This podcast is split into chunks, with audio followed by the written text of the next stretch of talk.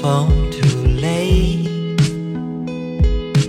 Thought I'd be at home by eight. Wish I could recall all the things I told you. Hello，大家好，欢迎来到这一期闭嘴散会，我是芝芝。我是阿否，我是茉莉，我前两天看了一眼咱那个脚本，然后我才发现咱们是第四个才要解释咱们这个播客的名字是什么。其实我觉得这个名字就是我们三个人都不想上班，只想散会。最开始其实是有粗口在里面的，但是实在是怕没和谐。然后我发现我们这个制作组平时的就是风格也很符合这个名字，就我们拉了这个制作组之后，大家都不怎么聊天儿，迅速把该沟通的沟通完，然后大家各干各的，去就是很很散会 对我们立刻散会，特别符合我们播客的定位。是这样，因为大家都不想上班，然后我们就希望可以有一个怎么讲，生活另外一个水龙头吧，多给自己开几个水龙头，然后闭嘴散会。一个是想给自己现在的工作和生活说的，然后还有一个就是美好祝愿对听众朋友们。对，也是对听众朋友们的一个美好祝愿，希望大家都可以对有机会说出这样的一句话。然后我们就是那种工作间隙偷偷溜出来，然后大家凑一块儿吃点喝点，然后喝点啤酒聊点天。然后如果当我们把一个事情说的实在是太正经了的时候，我们也会拉闸，闭嘴散会，不要太正式，我们就是开心的聊一聊这样子。就是希望大家都能下班儿，都能散会，然后不要成天就在办公室工位这么一个一亩三分地儿待着，能下班就下班，能早退就早退，能不开会就不开会。祝大家下班，好，祝大家下班儿。祝大家下班。那我们来一下今天的主题，我们按写稿的顺序吧。写稿的顺序，因为我觉得很很期待，然后可以和朋友聊博客，然后所以说三个人当中我是第一个把 稿子写好了的人。然后嗯、第一期主要是有一点自我介绍的感觉吧，然后再一个就是嗯顺势，对吧？自我介绍，然后肯定会讲到姓名、工作、年龄什么什么的，然后顺势聊一下工作。我现在除了会接一些写作工作之外，我的主业是一家书店的活动策划，日常工作内容就是配合 做一些书店营销方面的，然后就是那种线上线下的工作内容就这么两样。线上，呃，常见的就有点像运营嘛，就是除了常见的公众号啊、短视频，要做一些推书，然后还有和活动我们自己的活动有关系的内容，还有就是，嗯，我们有很多读者的社群需要维系，然后还有线上的一个小的商城，提供一些可以买书的服务，这个样子。所以有时候还要兼职做客服，事情很杂。然后线下的主要就是策划活动，还有执行跟场，包括一些讲座、作家的分享会，还有书展这个样子。所以休息时间很少，也不固定。嗯，因为这些活动基本上都要占用周末，还有节假日。所以说，虽然我是从事的是文化行业，但是我的作息和我的工作时间是跟着服务行业来走。你刚入职的时候，我对书店的那个就是想幻想特别好，我以为就是看嗯看看看书，做策划，然后做做书店里面的这些活动什么的。完了以后，前两天他说他 去考收银，好他去考收银。我收银考了我们店倒数第一。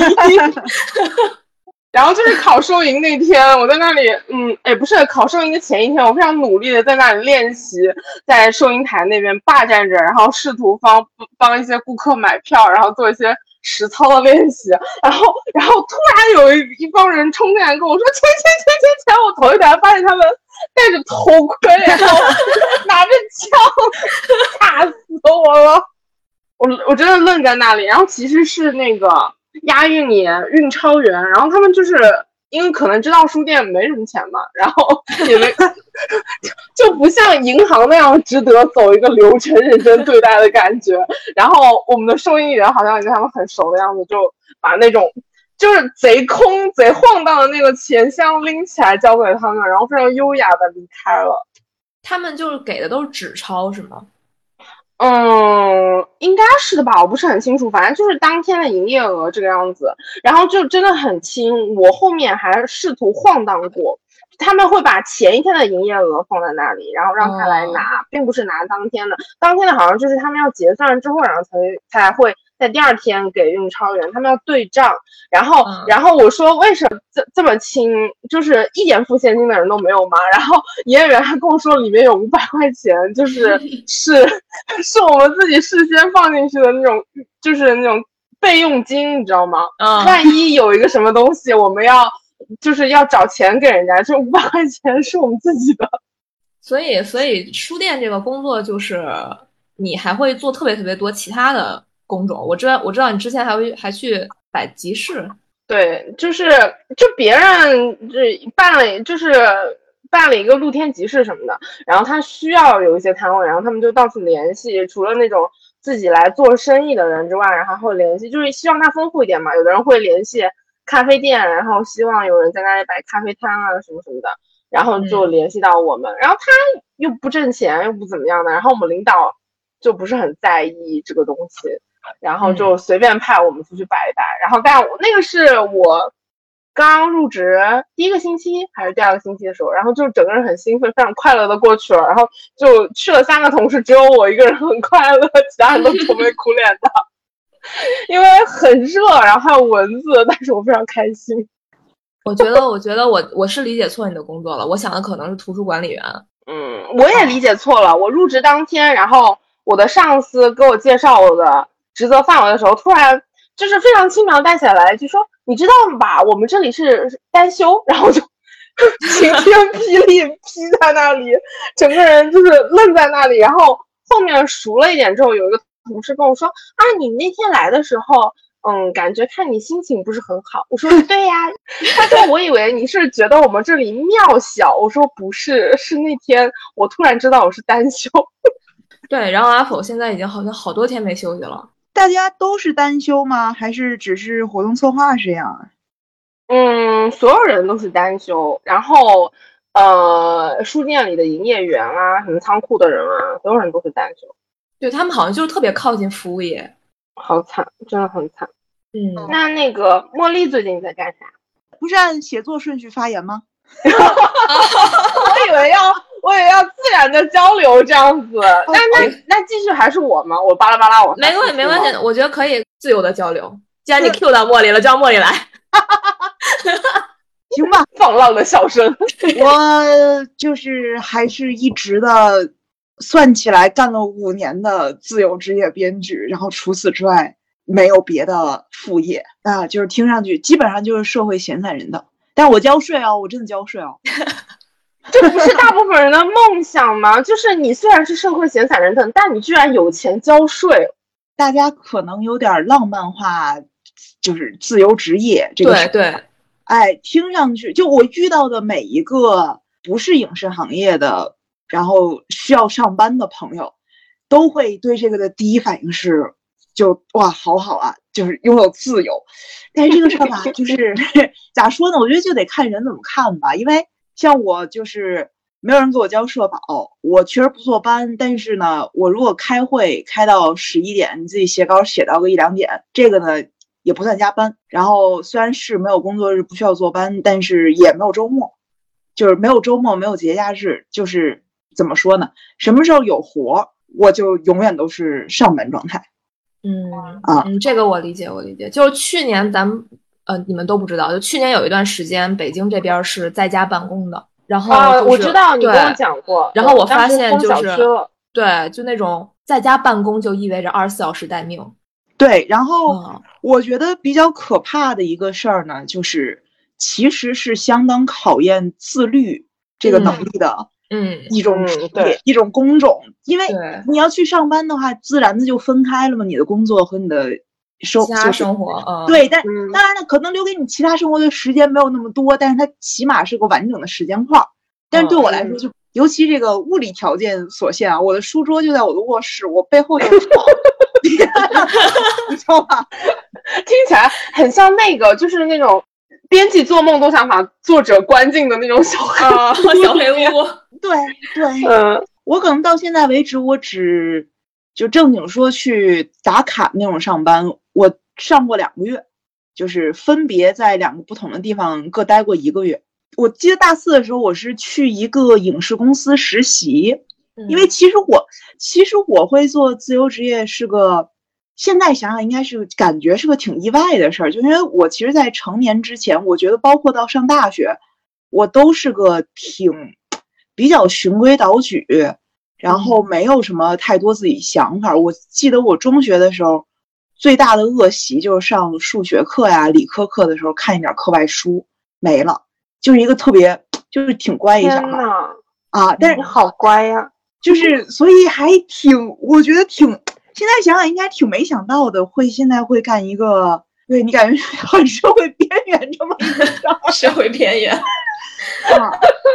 呃但是就上上这四年大学，反而是让我觉得我没有办法当编剧，我没有才华，然后也没有天赋，所以大四的时候去了一家影视公司实习，一个特别小的公司，可能加上司机，总共就六个人，他们还内斗，你知道吗？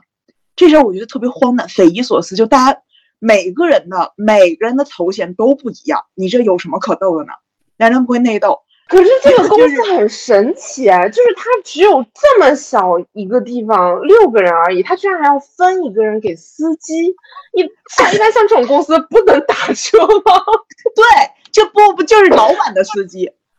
啊？但是就是平时他就待在办公室里，你也不知道他到底在干啥，但他就是待命，老板来了他就待命。我希望老板给他钱比较多吧。嗯，也有可能是亲戚。啊，没事儿做那种的。有可能嗯。但是我当时那地段还挺好，就在大裤衩边儿上。然哦后，但是就中午去吃饭的时候是要下到地下，然后穿过一片停着自行车的地方，然后去一个大食堂排队吃饭。我不知道怎么，就是有一个瞬间是我从地下上到地上，然后我看着你知道洒满冬日暖阳的 CBD，我一阵虚无。就 你知道，我也不是说我一定要过光鲜亮丽、纸醉金迷那种生活，但是就是太虚无了。然后，嗯，我当时是不是有点北京折叠的那种感觉？对对对对对对对，而且其实，在那里面吃饭的正经都是白领，嗯嗯，但是就特别，我特别，我其实到现在我都没有弄明白为什么食堂会在地下呀？我跟你说，国贸的北京那边的白领儿是吃的最差的，就是大家端着饭盒在楼下吃草，就吃沙拉，吃那种羊都不吃的沙拉。哦，那那你其实说的还是那种你知道高阶一点的白领 啊。我们去打的那个饭呢，它基本上就是中学食堂的伙食水平天呐，啊。然后，而且我当时觉得最最最虚无的一点就是，我完成了我的工作内容，但是我必须要待到六点钟才能走嗯，啊。这个就是一个，这就是上班儿。对，这就是上班儿。哎，后来去一个导演工作室，就长城完了之后，我进了一个导演工作室，也是待了一个月。那导演导演人挺好的，然后当时给我的薪水也不错，他是按他相当于是按海外留学生的薪资给我的。嗯，然后，嗯，但是就是也是挺虚无的，就同事们开居委会的时候聊了两句正事儿，然后我刚觉得哎我可以发言了，突然就开始聊起了明星的八卦，然后就是剩下可能一个小时的会议内容，基本上就是这个了。然后大家聊一聊剧组见闻啊什么，就是这些东西对我对当时我来说一点吸引力都没有嗯啊。然后后来也是待待满了一个月，然后拿了实习的工资就走了。当时他们在聊那个改编项目，现在也没有见做出来。太正常了，太正常了。就是我觉得就这两个月就让我意识到，我没有我没有能力做吧。就是就我觉得我觉得很离谱的一件事儿呢，就是说我没有别的意思，我没有说要开炮要搞歧视的意思，但我就觉得大家又又大家又不是国企员工是吧？也不是说 我在我在熬资历，我嗯就是熬满年限了我就等着升职。大家来这儿不是还是要干点事儿的吗？结果都不干。啊会不会是那种就是这啊听起来有一点像那个跟电视行业也也有点像，就是那种综艺节目那种制作什么什么的，就是大家就是在平时那个，比如说正常的朝九晚五的上班时间段，哦，包括那种地产啊、广告行业也会这样子，在正常上班时间段的时候就没有人做事，大家在摸鱼，很休闲，然后。入夜了的时候加班，这种伸手不见五指，狗都睡了的时候，然后他们突然开始活跃了起来，就一定要就是昼夜颠倒的这样上班，然后他们好像很推崇这样子的一个，就是很很莫名其妙的一个自我感动吧。对，有一种这种感觉，就他们就觉得白天的时候就一定要这样子，然后所有人到凌晨才走，夜里面他们开始紧锣密鼓的开始开会。你别说，就是自由职业编剧里面也有这种人，我我也觉得特别离谱。就是我不觉得有任何东西，就我现在在做的这些项目，我不觉得这个价值能高到说你得熬一宿弄出来一个什么东西。这个我觉得只能证明你工作能力确实不行，但是就有人爱干这种事儿。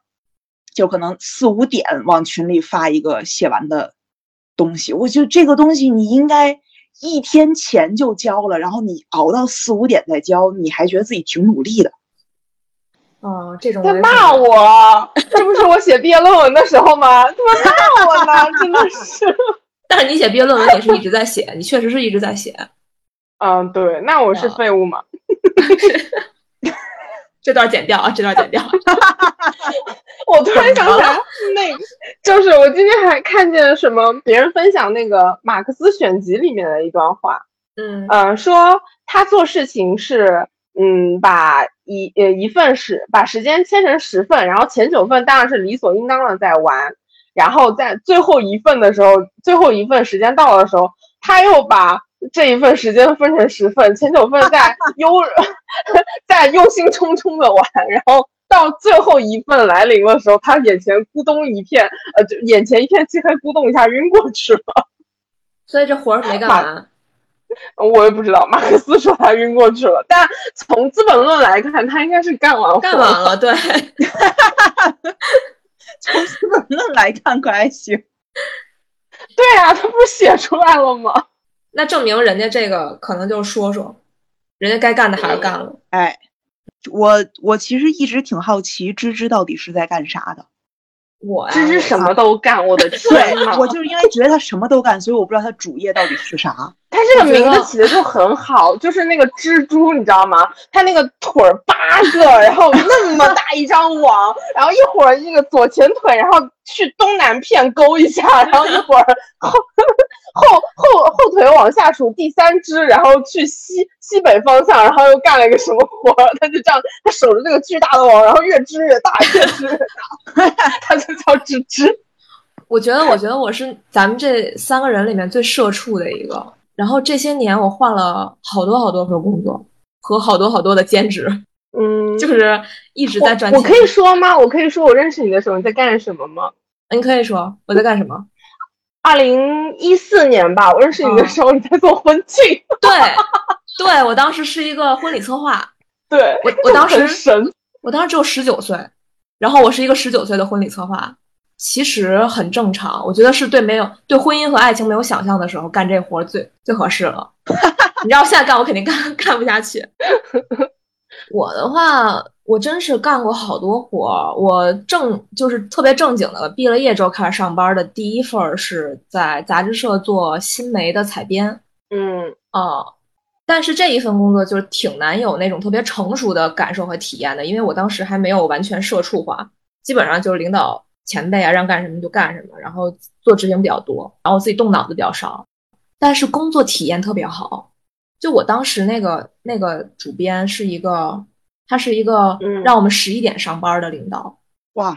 哇！我们当时对我们当时十一点上班，到了单位之后晚上五点下班。哇！嗯。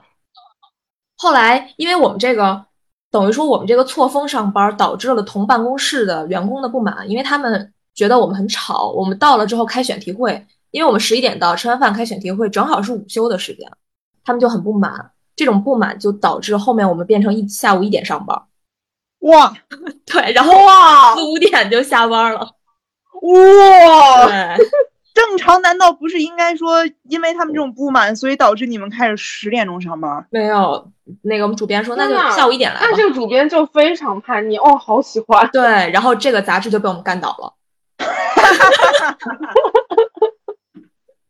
但也没关系啊，反正又不是主编开的。对，这个就这个工作环境特别好，而且呃，嗯工作的同事也奠定了我爱上班爱赚钱的这个基础，嗯就是嗯，就是大家很良性的对待这个工作，也没有就是把它当成赚钱，是吧？对，嗯就是为了赚钱来的，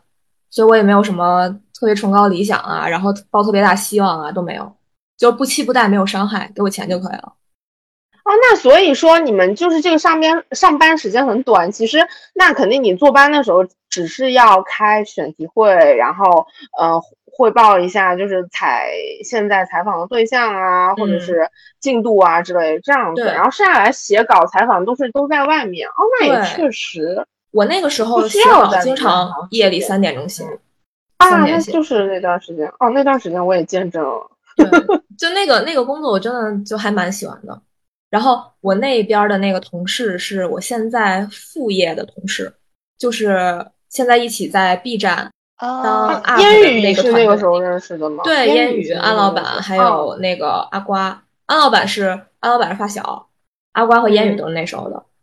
对，我们就那时候就在一起玩儿特别好，然后后面才会有 B 站当在 B 站当 UP 的这个这个决定。那那这样看，第一份工作好重要啊！对我第一份工作，我第一份工作是在开心麻花实习。其实也挺好的呀。嗯，对。然后嗯哦，对，因为那个时候是跟我一个好朋友在一块儿，虽然说没有嗯、奠定什么，也没有认识什么，但维系了我的友谊和哦，我第一次我第一次和茉莉见面也是那个时候在开心麻花实习，然后就和茉莉出来玩儿哦，你俩还见过一面呢。我们俩见过两见过两面儿。哦，对，还有一面是咱仨一起见的。对呀后那那次那次阿可来北京是就是来我们家住了两天，哦，对对对的。对，然后每天就茉莉在我对面，然后就是在她的那张拔步床上 抽烟、开会吗？写剧本啊，对，也开会，然后骂人、哦，思考人生，对，我很很嗯很编剧。我很编剧就你们刚刚一说，然后我想起来，说到第一份工作，其实去那公司上班不是我的第一份工作，我第一份工作就是就是正经赚拿拿钱的工作是，当时给一个导演，反正也是挺阴差阳错的，可能大三上半学期的时候找着我，然后让我去写剧本儿，就住导演工作室，当时还和另外一个女孩儿，然后。呃，说一个月就一他是按月给我们发钱，这这点当然了也比较也比较稀奇，因为现在都是就是按项目搞是吧比例这种，嗯对对对，哦然后按月给我们发，嗯。结果写完说是要写三个月，写完头一个月，导演消失了，啊，导演人没了，就是联系嗯不上了。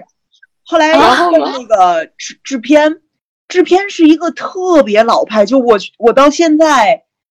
我到现在没有见过像他一样做事情的人了，就嗯很就很老派，然后干电影制片干了很多年，就是然后也也就一直跟一个大导演合作。他是现他那会儿已经差不多半退休了，然后可能就是属于帮朋友个忙，然后来这个导演这块儿当制制片，结果结果导演跑了。对，嗯这个导演为什么跑了呢？他以前是拍广告的，然后可能是这是他第一个电影长片，可能就是因为这个事情吧，感觉是真的要发生了，所以他慌了。就这种理由，然后一个可能 三十多岁、快四十岁的男的消失，这个理由听起来很日本，就很日本电视剧。对，然后我当时就觉得说，那赚完这一个月钱没了，这事儿就嗯黄了嘛。然后结果那个制片就特别好嘛，他就说服公司让我和这个女孩接着写完了剩下两个月。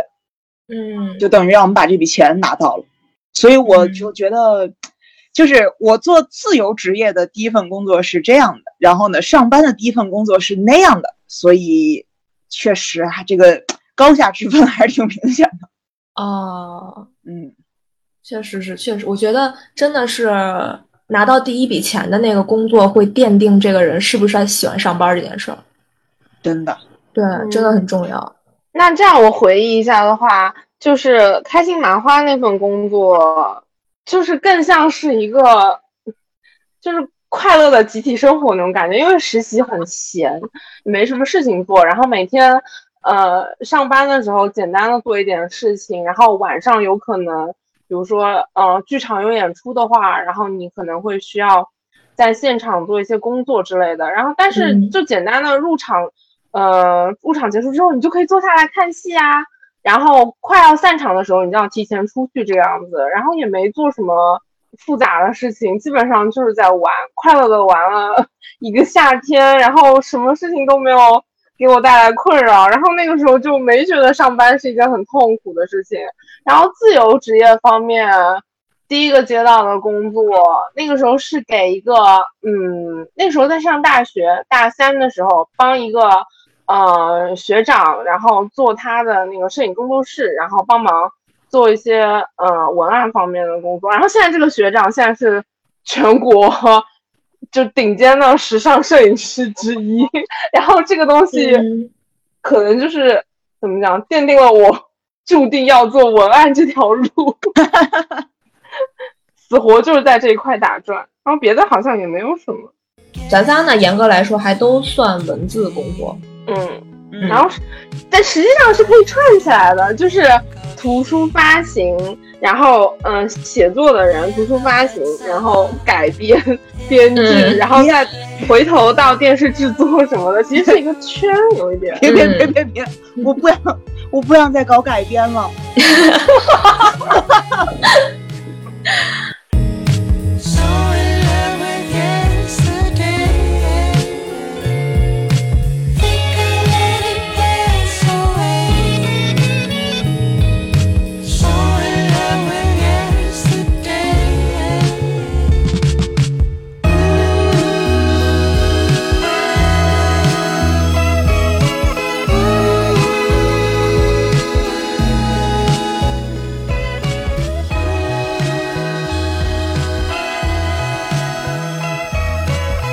完第一趴了，其实我还没有说完第一趴，对吧？来你继续。我觉得我工作真的是太多了，就是嗯一时半会儿说不完那种。我刚才说的只是我第一份工作，然后我第二份工作是真真正正在娱乐圈儿。娱乐圈儿其实倒不如，我觉得倒没有就是媒体啊、记者啊这个圈子有的聊。娱乐圈儿真的就是很泡沫的一个圈子。对你就算说八卦呀什么的，你就发现说来说去就那么点事儿。对，就是没有意思。我到后面也是，刚开始去的时候觉得，哎，听明星八卦，然后认识明星好像挺有意思的。到后面就，啊，这群烂人，不要给我提他们，就是是真没意思。真的没意思。对，刚也不算说刚入行的时候吧，就是听到说啊哪个明星的八卦呀什么的，还是感兴趣的，对还是觉得挺刺激的这种。然后后来就慢慢的就变得越来就是，当然了，也有那种特别离谱的、很匪夷所思的，听了会觉得就嗯行牛，就是人类的多样性。嗯，但是大部分就很无聊，而且我特别特别讨厌那种就是想卖弄自己知道多少八卦来给人留下深刻印象的人，我觉得哦特别、呃太傻了。我脑子里有很多人选了，已经哎，啊。我也不喜欢这那种，就是我觉得真正泡在这个圈子里面泡一阵儿的人，他是不会喜欢聊这种事儿的。嗯，反而是那种听了听多了二三手八卦的人才会啊，我我每天上豆瓣这个组那个组转一转，听完之后，然后恰巧我的工作又又是在这个边缘和这个边缘有点重叠的，然后就开始卖跟其他朋友卖弄，我也受不了这种。就我现在基本上，可能就是还是会有朋友平时聊天儿会聊聊两句，然后，但是我主动去聊，当然因为我我本身我自己没有什么八卦信源啊，嗯 但是我如果要转述这些八卦呢，只会去跟不在这个圈子里的朋友说、嗯嗯，啊。我也觉得，就是当那种奇怪的案例分享一下，大家随便聊一聊对对对对对，啊。然后就是我现在的工作了。嗯我现在这个工作其实和娱乐也有一点关系，但是做的比较多的是互联网这个方面。嗯终于进了互联网这个大坑。呃，我属于是做那种线上的项目，然后可能会虚拟产品和实体产品叠加一点儿，然后、嗯对，现在就类似于是一个项目经理。现在的感觉给我感觉就是就是没有意思，你好烦。就是没有意思。就是我我特别我特别理解茉莉说的那种虚无的感觉。就是我前一阵儿去补那个那个 Rick and Morty，嗯嗯啊、我前一阵儿补那个，然后补到一集就是，呃，他们到他们把整个世界毁灭了，然后呢，他们没有办法拯救这个世界了，于是他们到了一个这个他们到了一个新的平行宇宙，然后这个宇宙里面的 Rick Morty 刚刚去世，他们代替了那两个人在这儿生活，然后他们有一个桥段就是他们把自己埋了。我的天，埋自己的时候，我就感觉到非常虚无，就是那种是就是没有意思，没有意义嗯，啊、我是水和蛋白质，我只是水和蛋白质，就那种感觉。我现在工作其实也到了这个，就是到了这个阶段了。然后你说这算躺平吗？感觉其实也不是，就是我也并没有低消费或者低欲望的生活，我只是不再 care 这个活能不能做到我我自己的标准了。我现在就是老板满意就可以，然后没有没有热情，没有情绪，老板让我干什么我就干什么。我是公司里一颗勤奋的螺丝钉，但是螺丝钉本身是不会有建议和脑子的。感觉是一种保护机制。嗯，我觉得也是，因为我这些年真的在职场沉浮，遇到了太多的，我这段打码吧，太多的傻逼，傻逼，真的就是光娱乐圈儿，我那个遇到的人，我就可以，咱们再开一个选题，我在工作里面遇到的那些事儿，我就可以再聊再聊一节，再聊四十五分钟，因为遇到太多人了，所以我现在就是基本上就从三方面考虑，就薪资、工作内容和同事两部分达标，我就继续在这儿上班儿。对对对，这个嗯也是我考虑一个项目，我就是一个项目，如果找到我，我要不要接？对，就是这个故事本身我喜不喜欢，然后给的钱怎么样，还有和我一块儿合作的编剧人。嗯对，我觉得可能大家都需要这样，就是你不要把人的情绪带到工作里面，真的会特别特别累。我觉得我现在处在另外一个很奇怪的阶段，我的考虑标准是有没有影响我自己的生活，不能耽误我玩儿，嗯 不能耽误我玩儿。然后别的倒还好，所以我就很介意，就是呃因为我休息时间已经很少了，然后我就很介意，就是下班时间有人找我这件事情。哦，对对对，我知道。其实我觉得双休真的很重要。双休真的太重要了，真的太重要了。虽然说这个工作已经算是可能对于小小时候年轻的时候的我来说，可能是一个挺理想的工作啊，听起来好像还挺挺不错，挺挺浪漫的。但是，但是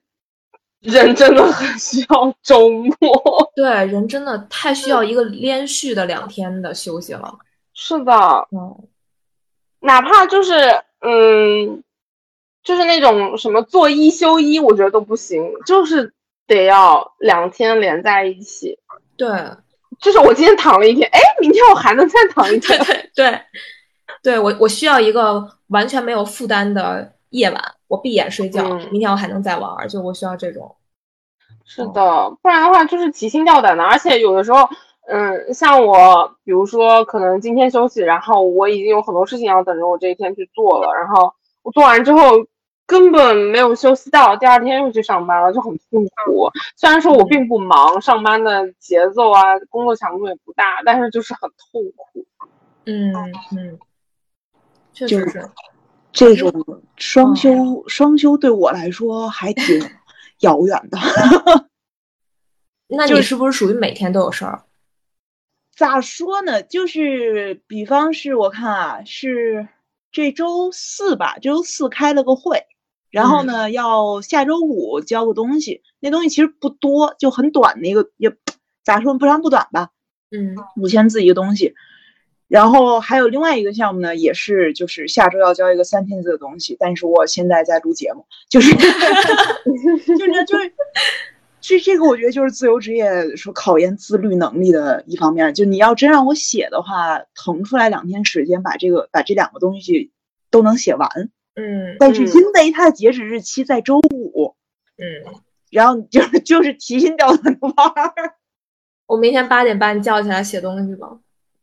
八点半写得出来吗？我我那咱们是不是可以散会了呀？闭嘴！非常切合主题啊。非常切合主题。我觉得就是这个问题，让我怎么说呢？很认真的直面了一下这个事情，因为前两天我妈妈跟我发生了一次，呃，较为严重的单方面冲突吧，就因为我不去上班这件事儿。嗯然后我妈就觉得，当然了，这个也掺杂了一些她自己的个人因素啊。但是总之呢，他就觉得我得去上班，我得认识扩大社交圈，认识新的人，改善我自己的精神面貌。我觉得我精神面貌挺好的。嗯，然后对啊，咱们不我也都是觉得挺好的咱们不都是你在工作之外认识的人吗？对啊，对，就是我觉得，我觉得上班这件事情就，嗯，我承认它肯定有好处，但是对我来说呢，它的好处盖不过它的坏处。然后就是怎么说呢？我妈妈跟我这次冲突，然后再加上咱们今天播客的这个主题，让我认真的考虑了一下，我是不是真的喜欢做一个自由职业者？为什么？然后嗯，因为就是去年上半年，我不是滞留在东京待了半年嘛，然后我的资资资产情况就一夜回到了解放前。然后从我七月份回国到可能今年的五月份，我都没有进账，就是哦又撑过了那么长时间。然后我现在终于开始就是又滚动起来了项目，但我觉得，我觉得我还工作相比我还是喜欢。嗯，啊肯定的。是我的话，我也喜欢，因为我我我我，我们不可能在东京待半年。对呀、我也不可能。但是去年去年下半年回来的时候，我还正经的考虑了一下，要不要去一个影视公司上班。嗯因为虽然我现在还没有实在是亏空是是吗？对，但是就觉得那我起码有一个稍微稳妥一点的进账吧，就我每月知道我都能拿到钱，不是像现嗯在这样，你可能一笔进账，你省着点花，能花三个月，但是你这三个月你就没有进账了嗯啊。嗯但是但是想想吧，就是因为让我觉得不痛快的，从来不是我的工作内容本身，就不是说写嗯。剧本这件事儿，让我不嗯。痛快的是剧本之外的人和事儿。就我就我就不指名道姓的骂街了，毕竟我还要干这行。但是当然了，首先就是甲方，嗯。就是因为现在也是嘛，就互联网互联网就严重挤压了这个市场，然后嗯。和和内容创作对立真的特别严重。就你你跟甲方说，啊、按照人物逻辑来说，或者按照这个戏怎么好看来说，啊，这个人他应该说什么话，做什么事儿，然后甲方跟你说，大数据显示观众喜欢看什么什么样的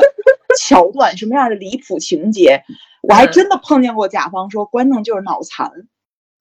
对，哎呀，我的天！嗯，说就是他们没有没有尊重，他不会说这个，他会说这个东西没有办法传播。对，嗯然后我就就是我觉得我已经在很努力的理解这个甲方的思维。我如果花那么多钱做一个东西，我肯定也能希望它能卖得出去。但是他们，他们依靠的根本就不是说我这个东西硬不硬，他们依靠的就都是大 大数据。嗯啊天呐！可是我作为就是娱乐圈外的观众代表，我我真的要呐喊一声，我好需要不把我当弱智的人，我真的好需要。我现在看一些就是具具有一些口碑的较热门电视剧，我看了一会儿，我都会觉得他把我当弱智，然后想关掉。是就是会会会这样他。已经具有一些口碑了，就是已经相对不那么弱智了，但我看一会儿还是觉得他把我当弱智，然后就关掉了。这就是咋说呢？因为因为懂创作的资方，他首先就不多，对，然后所以他们只能依靠说你这个编剧有没有名气啊之类的。然后以及就是这个类型以往播的好不好嗯这方面来衡量说啊，那你这个东西我要不要做？但是咋说呢？总而言之啊，我觉得能做自由职业编剧活到现在还，我还是觉得自己就挺幸运的了。就是挺了不起的了。所以嗯，就是当然有过那种特别难、特别惨的时候，但是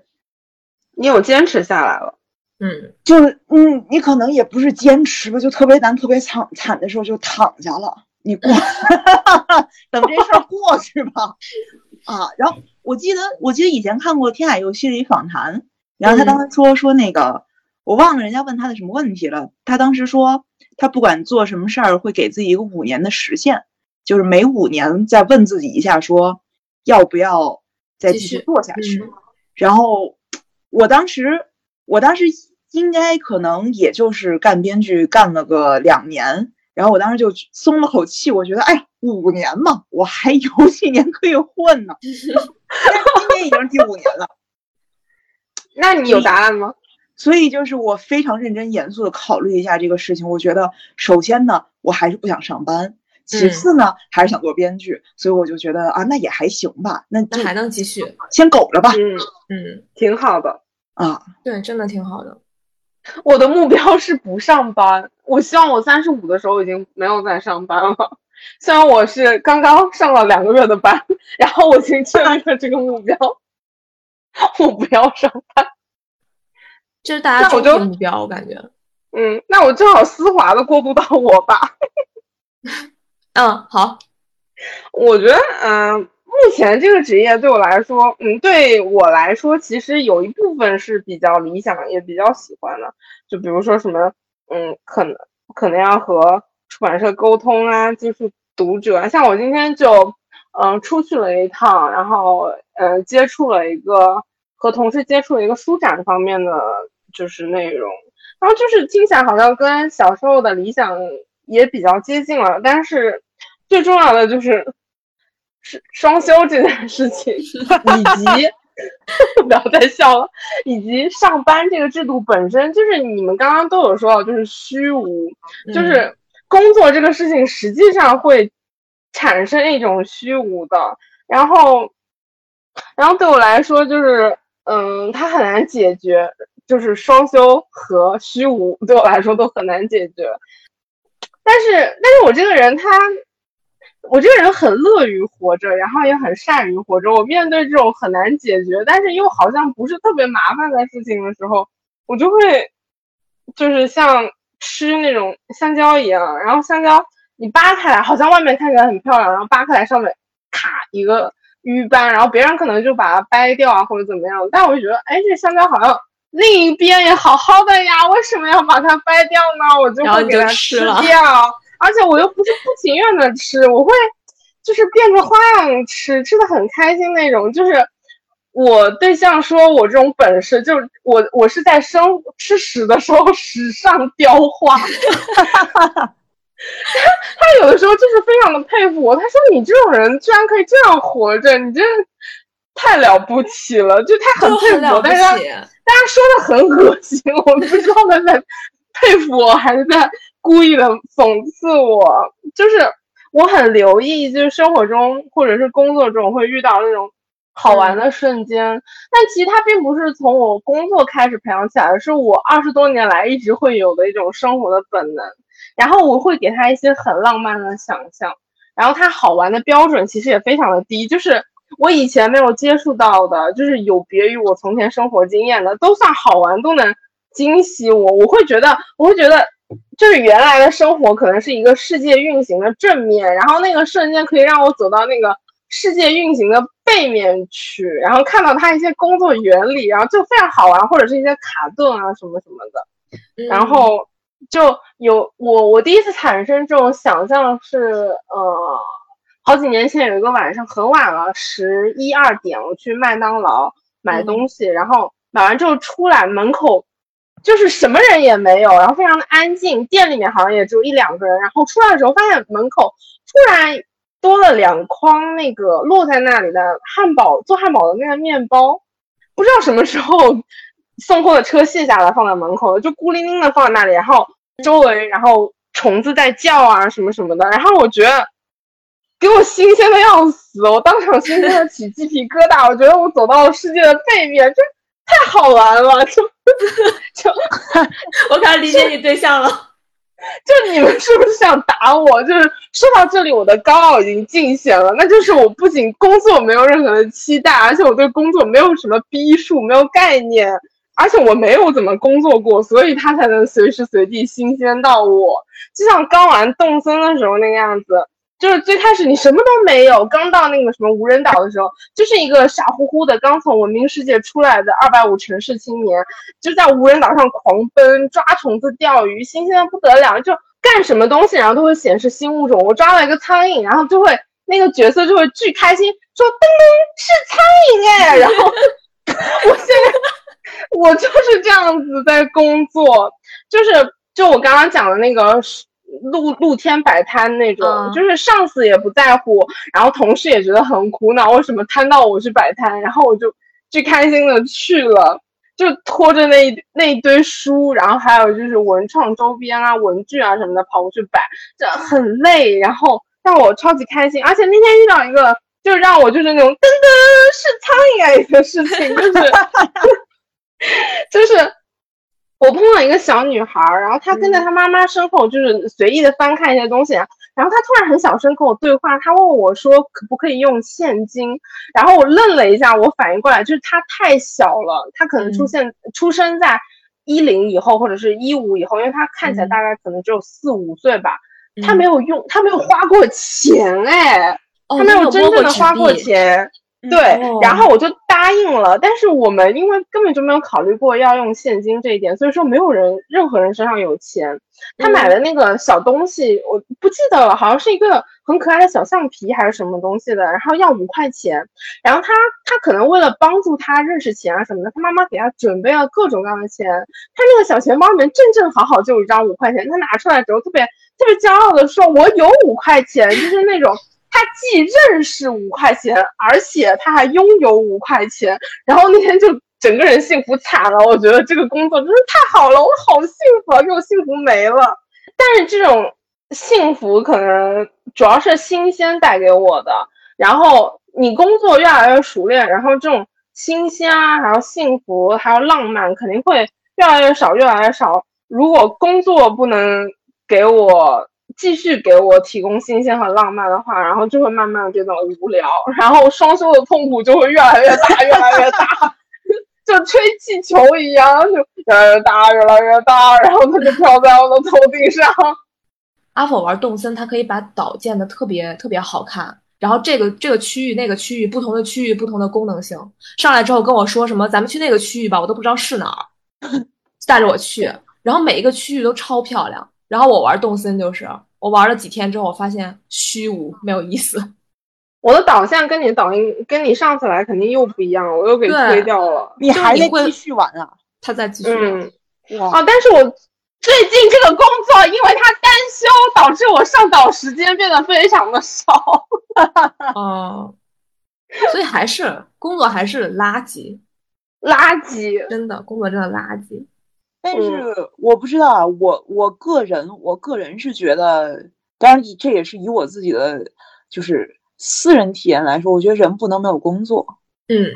嗯嗯这个我嗯觉得他不是不是说说一定要和社会连接啊什么的，但是我觉得工作里面能带来的成就感，这可能是别的事情带来不了的。就大家嗯是需要工作来获得但不是上认班。同的。对对对对对，我觉得不是上上班这个事情对它是个问题。对，你要劳动，但你不要上班。这个这个就是我在做的事儿。哎，我们现在蹦到第四个问题了，好像是。很这个随意一次聊天。那我们就随意一点吧。嗯行啊，就是我我理解就是工作不上班这回事儿，呃，我会让我的工作平摊我上班的痛苦，就是我在我的本职工作之外还有很多兼职，嗯，然后我保证我的经济收入不是完全来自于我朝九晚五的这份工作的，嗯嗯，对我。会这样，所以说这。样子，嗯，对，而那这样子的话，就是等于说分摊了风险，也分摊了焦虑嘛。当你嗯要决定要离开某一个工作，或者是这个工作你想把它做成前门楼子，然后最后你的同事和你的上司把它做成了胯骨轴子，你也没有那么痛苦，对，因为你还有就是别的东西在寄托，比如说你的梦想啊、你的期待啊，啊、还有你的那个经济状况，就还好，就是一一方面是分摊经济，一方面是分摊分摊焦虑，对，挺好的。这个这个，嗯我觉得、怎么说呢？就是能做到这一点，就真的挺厉害的。因为我之前就是这么把自己给逼崩溃的。啊，你之前有副业是吗？没有，不是我没有，我没有副业。我觉得这个就是问题，你知道吧？就是因为我其实生活相对比较单调，然后没有嗯什么，就是别的行业能拿来放松的兴趣爱好。你比方看看书啊，看看电影，看看剧什么的。嗯对我来说吧，它总还是工作学习，就是你下意识就得去研究一下啊，人家为什么好，我能不能嗯学哪儿这种。但而且，所但而且就是我没有发展别的兴趣爱好，工作就是我，它既是我赚钱的东西，它也是我的爱好。这个嗯我觉得听上去你觉得特别好，工作就是自己的爱好。我就是告诫一下大家，这个事儿还是拎拎清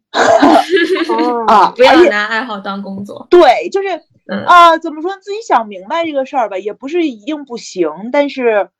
我之前就是我很热爱工作，然后接了一个项目之后，我就不会再接别的项目了。我觉得我要就这一段时间我要把它搞好。但问题就嗯是，编剧是一个项目的最上游，然后你莫名其妙它就会黄在你手里。这这种事儿就是太常见了，就感觉恨不得你如果手里面没有黄过几个项目，你都作为编剧你都不算真正入行。嗯然后，但是我接受不了这个事儿啊，我觉得我，我总觉得我能成，然后我怎么就是二十多岁快三十了，怎么感觉什么都没干出来，然后就把自己给逼崩溃了，然后就可只有是冲手嘛。可是那个编剧其实能，编剧的话语权其实特别特别少。对，一个项目嗯能不能成，跟编剧关系可能只有百分之五的关系，我觉得。对，然后、哦而且我觉得之前我特最没有拎清的是一件事儿，就是自由职业编剧其实和别的职业一样，嗯大家本质是在赚钱。嗯是你在给自己赚一个安身立命的本钱。理想啊、艺术啊、你自己个人追求啊，和你的工作没有必要你把它放在一块儿。然后就嗯是，我不知道，我觉得，就而且而且这个行业里面确实他浑水摸鱼的人多。然后呢，啊、对于这个行业怀着一种理想化、浪漫化的想象的人也很多。但我觉得是影视行业就是专业程度很低。对，但是就嗯是、怎么说呢？我反正我是意识到了一个事儿，就是世界上多我一个编剧，少一部我写的作品，就是它影响不了任何事儿，它只能影响到我本身。就如果嗯写出来一部不错的作品，让它播了，我很有成就感。但是你说我真能指望说谁看了这部作品改变他的人生吗？那我改变他的人生干嘛呀？嗯 就是，所以后来就学会了，就是给自己找点儿别的乐趣，找一点别的，就是我能掌控的，我能及时看到成果的事情干，然后就去学了画画嘛。啊，哦。对，我觉得就是那个及时能看到成果这件事情，其实对。还挺治愈的。对，对，我觉得及及时满足这个事儿，就是嗯。对于自由职业来说格外重要，因为嗯。就是上你的那个过程实在太长了，太对对对，就上班你起嗯码还能指着说啊，我每个月发工资，嗯，我们这个就你不知道下一笔钱在哪儿。然后你想看到项目上线，然后也很飘忽不定。对，就是那种大编剧手里，他也可能有那种做了五六年，然后因为各种因素影响，就到现在还没有做出来的项目。那肯定不是说水平不行，他人脉各方面的机会肯定要比我多很多，但是他们也会遇到这样的事儿。对，就这个行业就是这样的，所以我觉得，唉，就是大家给自己找一点和本职工作没有任何关系，立刻能看到成果的小事儿去干。对就这个是和市面上一些就是那种，嗯、祝你把热爱变成工作，完全论调相反的一种 一种说法了。就因为很多人都很希望，就是能够把自己喜欢做的事情变成自己的工作。那很快嗯这个东西就很对难再喜欢上了。对，就是，嗯而且我觉得喜不喜欢和适不适合，它首先就已经是两回事儿了。嗯就是你到底是喜欢觉得影视行业看着很光鲜亮丽，还是你只是单纯的享受看剧、看电影儿？这个大家还是拎拎清楚吧。我以前还在用微博的时候，真的太多人给我发私信说想当编剧嗯，啊，然后还有匪夷所思来来跟我说想当演员的。我说你想当演员，那我能怎么帮你呢？我还我还想接项目呢。推荐，嗯 我还想接项目。对，就是我副业也有写剧本儿，但我不是像茉莉这种，我不是那种从头跟到尾的，我顶多就是帮主笔写两集，就是枪手，这可以播吗？嗯，可以啊，这完全都是嗯大行业里面就是有这个需求的这个职对业。对我就是一枪手，然后我就会帮忙写，然后我很很多时候，但我赚的是快钱，我是一个剧本儿，呃，比如说我帮忙写八千字儿，给我五千块钱，这五千块钱我拿到手了，然后项目没了，就跟你没关系。对，跟我也没关系啊，对，但是如果说项目没了，对我来说就会是一个比较沉重的打击。就是，当然我可能前期拿的钱也会比你多，但是我每一次打款的周期间隔会非常长。对对，枪手基本上就是你交了过了，直接就打钱了那种。这个行业里边儿有两件事儿，是嗯我真的是跌过几次跟头我才发现的。一，别人找你说让你改剧本儿，他给你一个改剧本儿的价，他永远都不会是改剧本儿，永远都会重写。就如果真的是嗯改剧本儿的话，他就会让上一批编剧来了。嗯，然后还有一点呢，就是当资方跟你说这是一个快活儿、急活儿的时候，永远都不要相信他。我就上过这种当嘛，就当时反正说那个感觉是半年这个活儿就能完成，然后我们所有人都是这么觉得的。结果就是半年又半年之后，我们就还卡在前五集。然后这个完全跟编剧是没有关系的，这个就是就是反正资方运作的问题。但我们就拖崩溃了呀。对我我的编剧朋友也是这样的，就是这个项目做了大半年了，然后我说你在干什么？他说我们在定分级大纲。我的天呐，我说分级大纲，对，就是非常周期非常慢。然后我觉得最麻烦的就是你改编的时候，原作者还要进来插一杠子。啊，我跟嗯过这种项目，原作者没有出现，因为原作者是个大大，然后来了两个书粉，你知道，就是公司哦请了两个书粉，给他们发钱哎，哦，然后让他们来跟着开会，然后那个书粉就是，首先那个书就比较啊，然后那个书粉那两个书这比较啊，啊，就是你跟他没法没法沟通，然后我觉得我都已经是忍不住火气了。我问他，我说啊，那所以你就是想让我们把男主写成个杰克苏呗？我觉得这个是我在阴阳怪气他，然后大哥说啊，是啊，还是啊，嗯，是那种那种男频男频文吗？对，啊，对，确实是，理解了理解了啊，哎，那我觉得，那我觉得这个话题我们以后又可以聊一期了，就是那种你是书粉还是剧粉？啊，可以，我我理解我理解书粉对于就是改编的愤怒，但是怎么说呢？这个不是我们的问题，这个就这个不是编剧的问题。那如果要是不考虑任何现实因素的话，你们俩想做什么工作呀？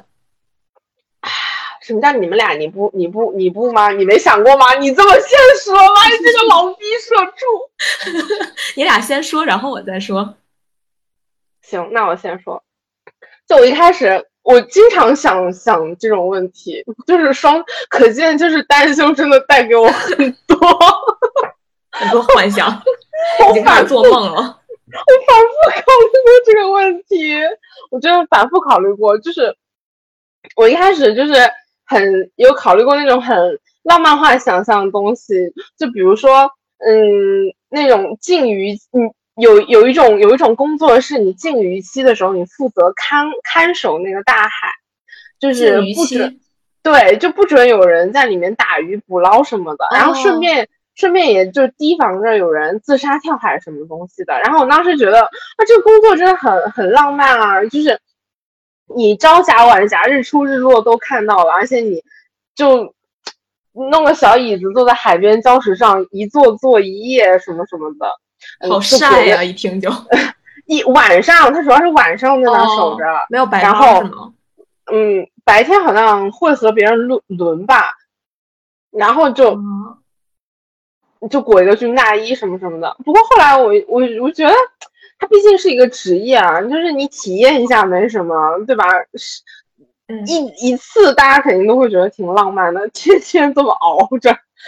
冬天那个海风给头盖骨都吹没了。然后，然后我觉得，我觉得日子还是要过的，我也没没有就是真的要活够了，就是天天就是从这种东西做久了，估计也挺虚无的。嗯然后我就我就然后想来想去，觉得很想有一个手艺，像之前那个讲的，茉莉有讲的时候，我就说这种就是那种重复性的那种劳动，其实很治愈的，就是那种经过反复调试以后总结出来那种东西，就很治愈，而且又很有美感，就是那种你逛菜市场的时候。不是会有人现包馄饨、饺子啊，或者是他在那里，嗯、比如说剪一些虾的须须啊，什么什么的，就很好看。然后那个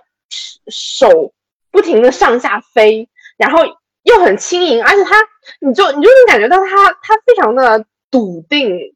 他他很他很冷静，而且他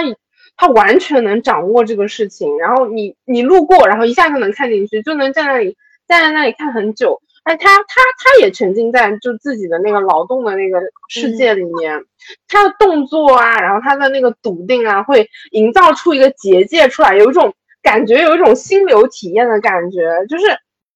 好像就问问起来都是那种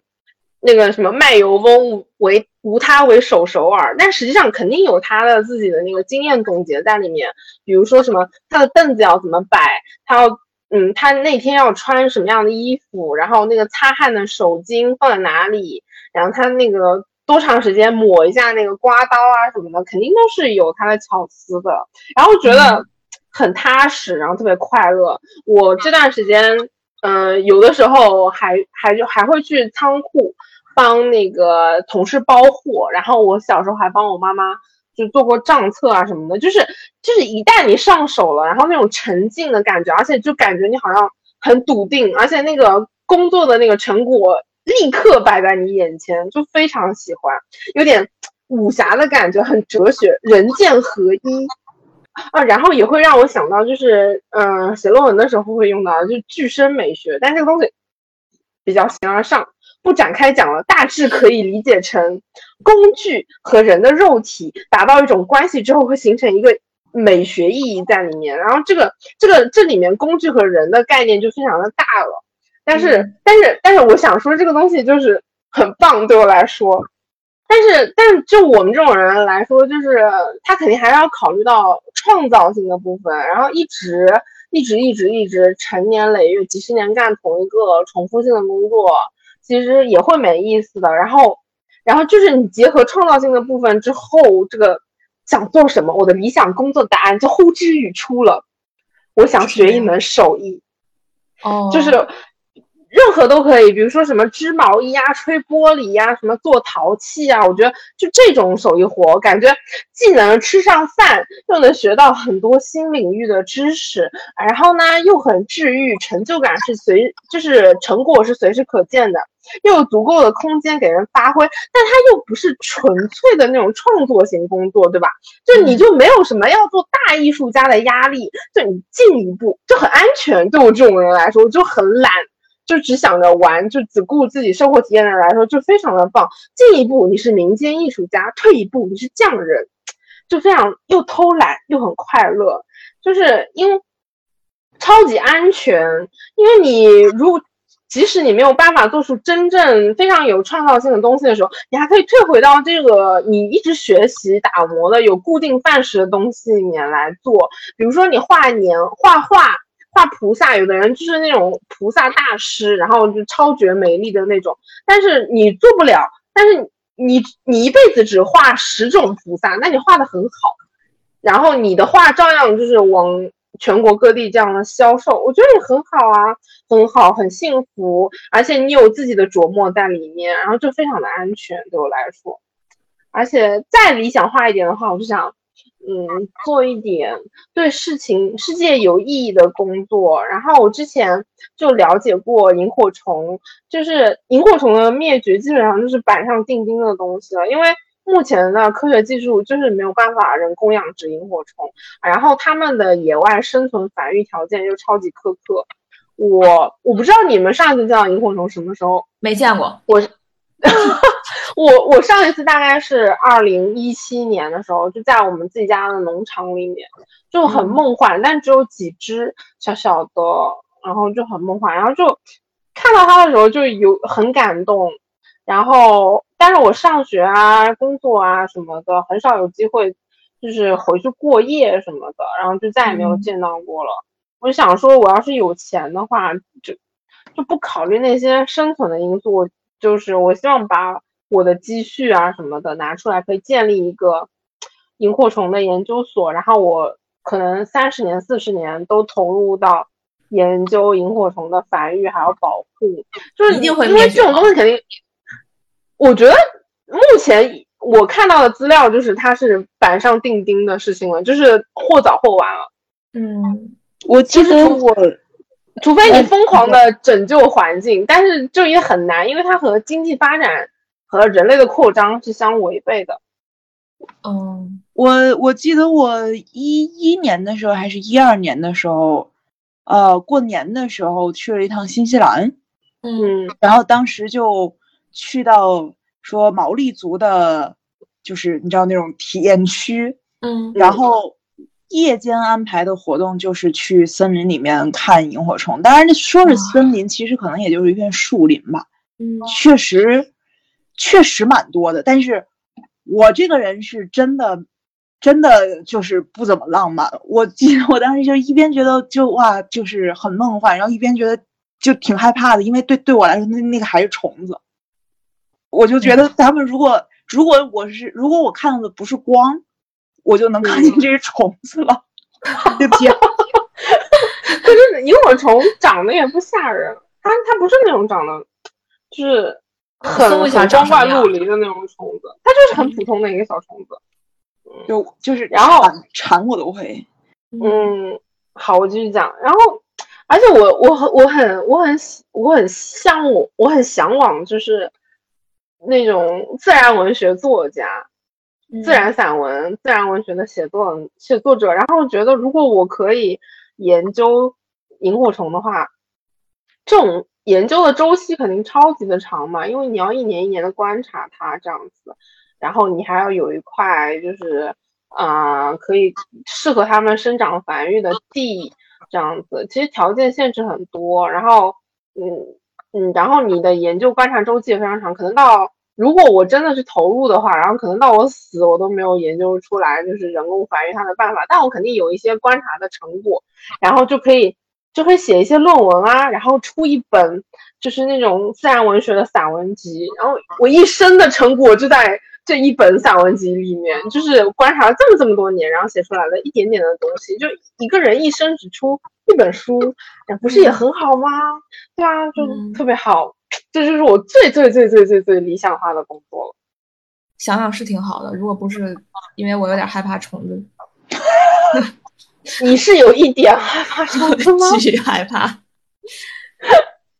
但是但是我没有见过萤火虫，就是我阿婆刚才说去菜市场，我没有去过。然后阿婆说保护萤火虫，我也没见过。我觉得我梦想中的工作就是去看灯塔，就是与世隔绝，哦不和人交流，不沟通。我在这星期之前还没有特别想，因为我一直在思考咱们这个选题的几个题。嗯。嗯，到这个题的时候，我一直就没有想，没有想好我到底想干什么，因为我觉得干什么都那样，就是很无聊、很无趣。然后这星期我们发生了一事儿，我跟阿否讲了，我没给茉莉讲，嗯。你说，就是就是我们我们公司突然拓展了一块从来没有做过的业务，就这个业务根本就没有过前期调研，也没有什么前车之鉴，也没有前人指路。然后老板就是带着我去设计了一下别人做过的类似项目，然后这俩项目的重叠内容和目标用户甚至都不一样。然后老板就让我做，还让我做一爆款出来，并且他当时许诺了我可以得到一个特别牛逼的、有经验的一个大公司的协助。然后真正开始推进的时候，这个这个大公司根本不愿意做，他说让我们设计可以，然后给了给我们报了一天文数字，意思就是咱咱是普通人，咱做不了这个，别做了。嗯然后我老板不还得做，他就根本没有想过这个项目其实不在我们公司的业务范围内，然后这个重担就落在我头上了。然后我是运气还比较好，因为我身边正好有朋友可以做这个，我就把这个活儿揽到我朋友身上，就等于说正常推进下去了。初期的逻辑设计结束之后，我们公司开始做后续设计了。然后呢，我们老板让我把这个工作分给公司的 A、B、C，A、B、C 三个人是三个总监，啊我是总监 D 手底下的一个小兵儿，啊然后就让我指挥这 A、B、C 三个总监干活。自己指挥自己的领导。就是我说，皇帝给让大臣可以使用自己权力的时候，起码还会给一把尚方宝剑的嘛。我们老板这是连鸡毛都没给我。然后呢，这个工作因为真的很好笑，他这个事情。对啊，然后呢，工作分到 C 头上了，然后 C 不乐意了，就去找老板说这个情况，然后这个事情就卡卡住了，然后老板就去问我的上司 D，问他怎么回事儿这个情况，然后 D 跟我 D 给我发来消息说，你用最简单的话把你这个工作分配情况跟我说一下，我就跟他叙述了一下我的为难的地方，然后老板这时候才明白，这个活儿是应该他来分，我去做对呀、我从这件事情上就开始，我本来就是一个很很孤僻、很厌人的一个人，我因为这件事情对我的工作就是厌恶到了极点。但是呢，我对工作内容没有意见，我也只是对对接的这些同事意见特别大。然后我当时就想，如果我是一个看灯塔的人该多好啊，就那种叫什么灯塔看守员，嗯，国内有没有我不知道啊，因为我觉得太梦幻了，我一直觉得这可能是什么幻想中的工作。现在真的需要有人看灯塔吗？我也不。我感觉好像我听说过的，好像都是就是之前品里的哦，对，然后还有之前有我知道，嗯，我觉就是那个得国头嗯村那个灯塔，它肯定是得人工操作的，那块儿肯定没有、哦没有智能化。哎呀，我们一起跟着茉莉去国头村吧对。但是那有蜘蛛哦，超大的蜘蛛哦。那我我无所谓，我可以保护你。你俩好好去吧，我不行。真的，我当时觉得这个灯看灯塔这个职业真的太安静、太浪漫了。然后我还特别喜欢海，我还喜欢人少的地儿，我还喜欢独居。然后你去玩一下那个吧，To the Moon。我去玩过那个 To the Moon，然后还有那个、嗯我是通过 To the Moon 还有海王这两个作品了解到的、看灯塔这个职业。通过 To the Moon 和海王这两个作品，你刚说到海王的时候，你为什么要含糊的笑了一下？你自己也不好意思说你是看海王，哎想说海王他爸看灯塔看来一个老婆，漂亮的老婆，我就喜欢这样的。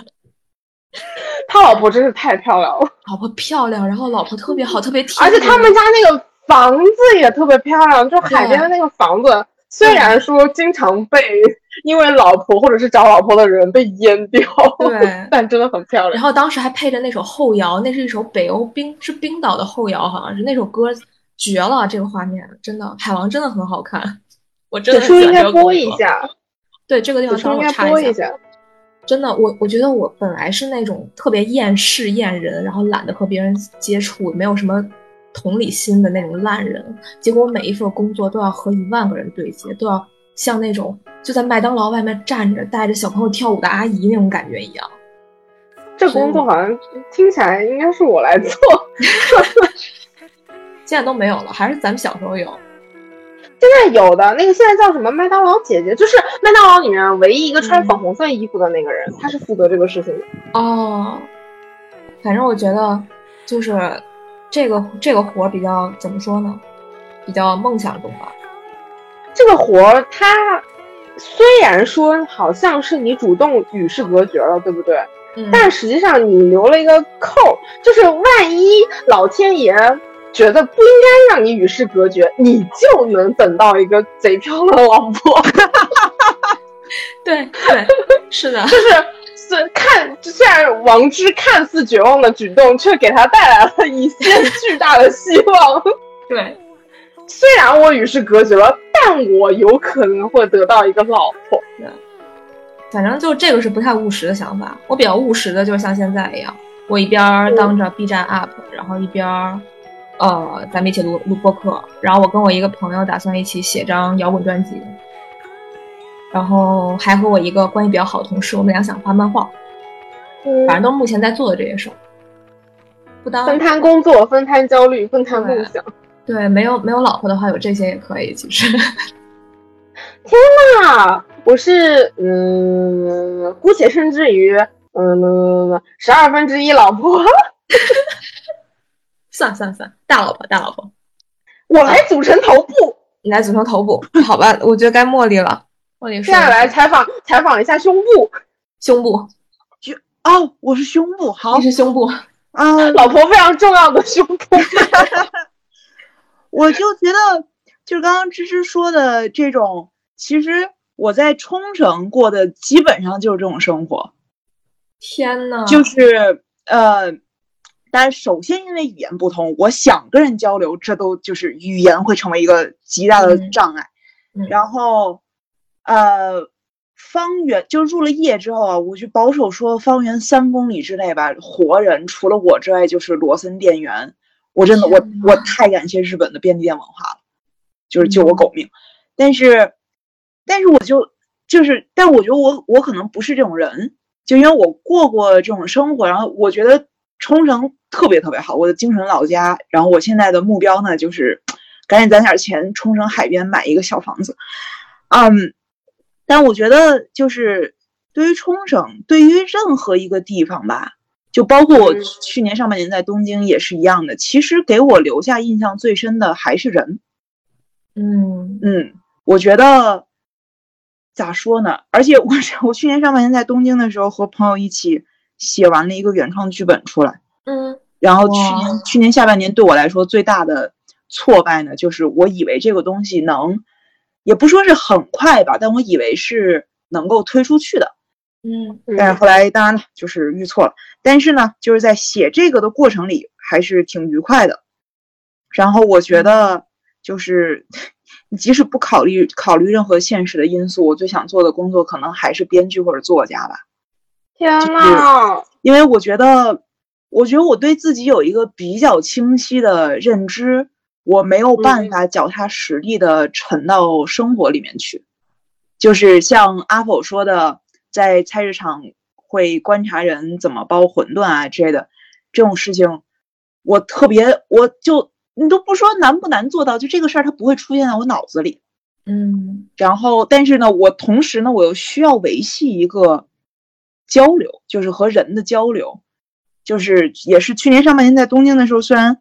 呃每天下午晚上和朋友一起开开剧本会什么的，但是有一家酒吧嘛，然后当地的嗯。酒吧就是、就是怎么说，悄悄的违反这个自诉期间的这种要求，然后嗯。熟客熟客会会可以就是周五的时候从后门进去。然后可能就几个人，嗯，大家，当然了，那那里有人会说英语啊，有人会说英语，所以就是我觉得如果没有如果没有写这个剧本，如果没有开剧本会，然后如果没有发现这个酒吧，我觉得上去年上半年我可能就会封在东京吧，嗯。啊，然后所以我觉得就是保持就是和人类和人群保持一个安全距离，做一做人物观察，然后编一编故事，就就嗯哪怕不用编，就是记录一下故事，就挺适合我的。因为 就是在酒吧的时候也是，嗯，围观了，然后甚至被卷入了一些比较 drama 的剧情，但这个我们可以之后再讲。嗯我觉得就是人其实挺无聊的，然后我也是非特别容易觉得无聊的人，但是吧，嗯怎么说呢？就是你想象说觉得啊三角恋啊、劈腿啊之类的这些事情，你觉得很无聊，但是它实打实的发生的时候，它还是会挑战一下你的认知和想象。嗯所以我觉得，嗯，总就是不论好坏吧，就人对我来说是很迷人的。嗯，因为总能总能给我一些惊喜。然后我对我对自然，我对自然的好奇心，我觉得就是挺有限的，就也是保持一个安全距离，看看花，看看云，看看海就可以了，就是爬爬山，这就顶天了。然后就是我我也想说是啊，我做一个自然摄影师什么挺好，但实际上我拍下来的东西我还是要给人看的呀，我还是要拿这个东西去和人交流的。嗯所以就是我觉得我很咋说呢？我觉得我很善于和人交流，但是本质上我又是个内向的人，所以我觉得做作家、做编剧还是 挺适合我的。就我觉得肯定存在着真正就是真正有意义、真正有价值，能为人类社会或者为自然生态做出真正的贡献的工作，但是就可能对于现在的我来说，就是能够吹一些彩虹泡泡，然后安慰一些和我能对得上频道的人，就挺好的了。嗯，嗯，一个就是非常非常不浪漫的，没有，我觉得 你很浪漫。其实我觉得很浪漫了，真的很浪漫。认识人类之后还能对人类保持兴趣，我觉得很浪漫。王之扭头就走，王之扭头就走。真的是那种不行不行，完全不能和不能和人类共处的那种人。我觉得，嗯，虽然我们三个仍然在这个在这个可怜的工作里沉浮，但是我们早晚可以散会了。我们当时上大学的时候读的，我也不知道那老师是怎么想的，就是没有针对老师的意思，但是他让我们读的第一个剧本是《万尼亚舅舅》。嗯，《万尼亚舅舅》结尾有一段特别有名的独白台词，反正万尼亚舅舅是个就是你知道，就是很契诃夫、很俄罗斯，然后很 绝望人类那么一个作品。然后他最后来，我搜一下啊，嗯，开始朗诵，好，先 走。当我们的结尾，我觉得可以。嗯，不错。对，他就是针对于，当然不仅是工作啊，就是对于生活本身的这种痛苦来说的。虽然是一个，我觉得大家不要真的这么想，嗯但是可以把它当成一个安慰来看。就是说，我们要度过一连串漫长的黑夜，我们将会听到天使的歌唱，我们将看到镶满钻石的天空，人间所有的痛苦都会淹没在慈爱之中，我们的生活会变得安宁、温柔，变得像亲吻一样的甜蜜。就是，当然，我觉得他这个应该是说人死了之后啊，但是，就是大家都有钱，都我刚刚就在想就他这个祈祷很不是他这一段说法就很像，呃，某种宗教的那种祈祷的感觉，就很像是那种你一定会上天堂啊什么什么的。然后结果他就说 应该是说记那种。对对就是就是，应该是说死了以后。我觉得化用一下来说的话，就是大家都给自己的生活找个盼头。嗯，嗯，对咱们现在不就是在找盼头？对，我们相信一定会散会，一定会下班的，一定会有钱的。一定会有钱的。行，好，散会差不多。好，散会。散会。